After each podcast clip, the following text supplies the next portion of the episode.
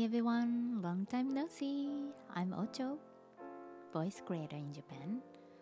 I'm talking about the law of attraction in this podcast. はい、お茶でございます。お久しぶりでございます。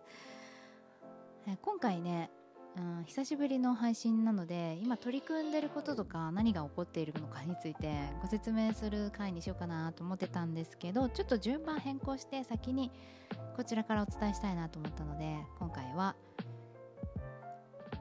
心配するぐらいなら考えない方がいいいいよねっていう話をしていきたいと思います。あの今朝起きてねオープンチャットを見たんですけどオープンチャット LINE のオープンチャットで、まあ、全国の方とねつながらせてもらってるので地震大丈夫でしたかっていうのを見てビクッとしてその後あの新聞を読むというね逆のあの情報収集の仕方まあこれもありだよね。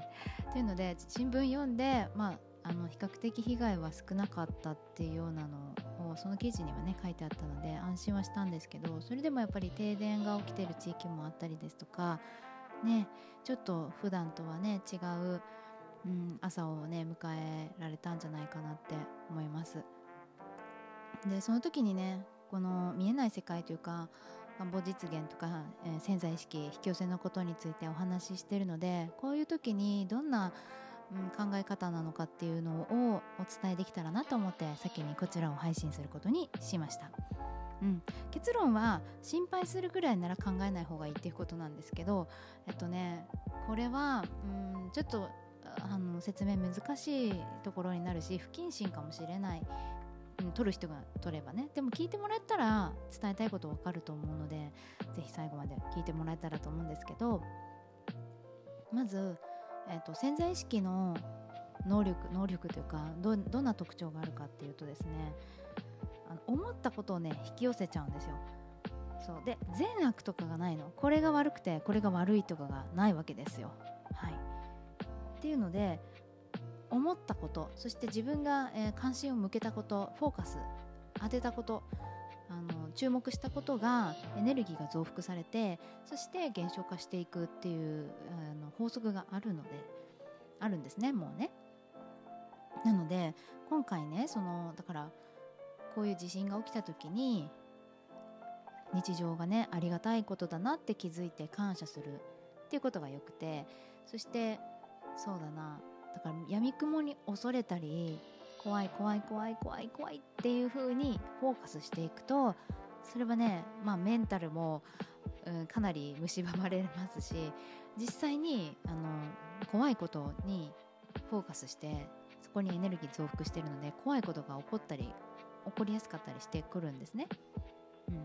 なのでだから防災もねこの機会に防災を見直しましょうっていう風に、まあ、テレビで特番が組まれたりですとかあるとは思うんですよ。でで別に防災が悪いっていうわけじゃないんですよ。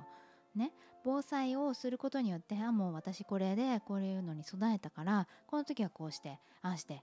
こうなった場合は家族と、まあ、どこどこに待ち合わせしようねで第2候補はここねとかいう感じで、まあ、意思疎通だったり決め事や約束事をして、まあ、手放してあだからもう安心だわっていうふうに手放していくことが、まあ、一番まあベストかなとは思うんですけどそうだからフォーカスするんじゃなくって自分がまず関心を向けて怖いなと思ったら怖いことに対して対策を取る対策を取った後はもうまあ大丈夫だよねっていう感じでもうフォーカスをそらす違うことにそらしていくっていうのが、まあ、引き寄せ、うん、潜在意識使いからは、まあ、おすすめの行動ではあります。でうんそうね感性が強い人っていうのはこの防災をね考えたりとか防災の準備をしているとどんどん不安になってくるぐらいであればちょっとそれはまずいかなって思いますね。あの防災しなくていいっていうわけじゃないんですけど、ね、何が起こるか分かんないし自分一人で世界作ってるわけじゃないのでいろんな人のいろんな思いで現実作られていますので、ね、そういう災害とかもまあ深く深く言ってしまうと潜在意識でみんなで集合意識で起こしてるっていう考え方もありますけど、まあ、そうはまあ考えにくい、まあ、自然現象ってそうですよね。あの自分の手でコントロールできないものなので、まあ、ある程度自分が安心できる範囲で備えてもうあとはねもう運命に任せるというかでももう大丈夫じゃんって。自分ってもう守られてるし守られてよくないってご先祖様とか神様とか見えない存在から守られててよくないっていう感じであのあまりねフォーカスをね当てないことですね。だからまあ切り取り方をね切り取られちゃうと、無関心でなんだろう人出なしじゃないけどそういう感じで取られることもあるかもしれないけどそういうことじゃないんですよね。うん、よくあの本当にこの前のね3.11の東日本大震災で当時すごくねもうすごかったじゃないですか報道もね。であと CM もね中断されて AC ジャパンだったかな。ねそういう、えーと道徳的な CM に変わったりですとかありましたよね。そういう感じでね私もねあの全く被害がなかったんですよ。でも全く被害がなかったのもなかったですごい心を痛んだんですね。なんであんなに苦労してる人たちがいるのに私たちは、うん、何の何の不自由もなく何何食わぬ顔で何のなんだろう毎日を普段と変わらず過ごしているこの何ていうかなんか感じなくていい罪悪感を感じてみたりですとかうん、してた時に CM だったかな。あの何も被害がなかった人はそれはそれでいいんですよってその私たちがその被害なかった私たちが安心して、えーと、普段通りに経済活動を行うことによって日本は復興していく力にもなりますからっていうのをね聞いたか見たかでねすごいね救われたんですよね。でまさに引き寄せ的観点でもそうで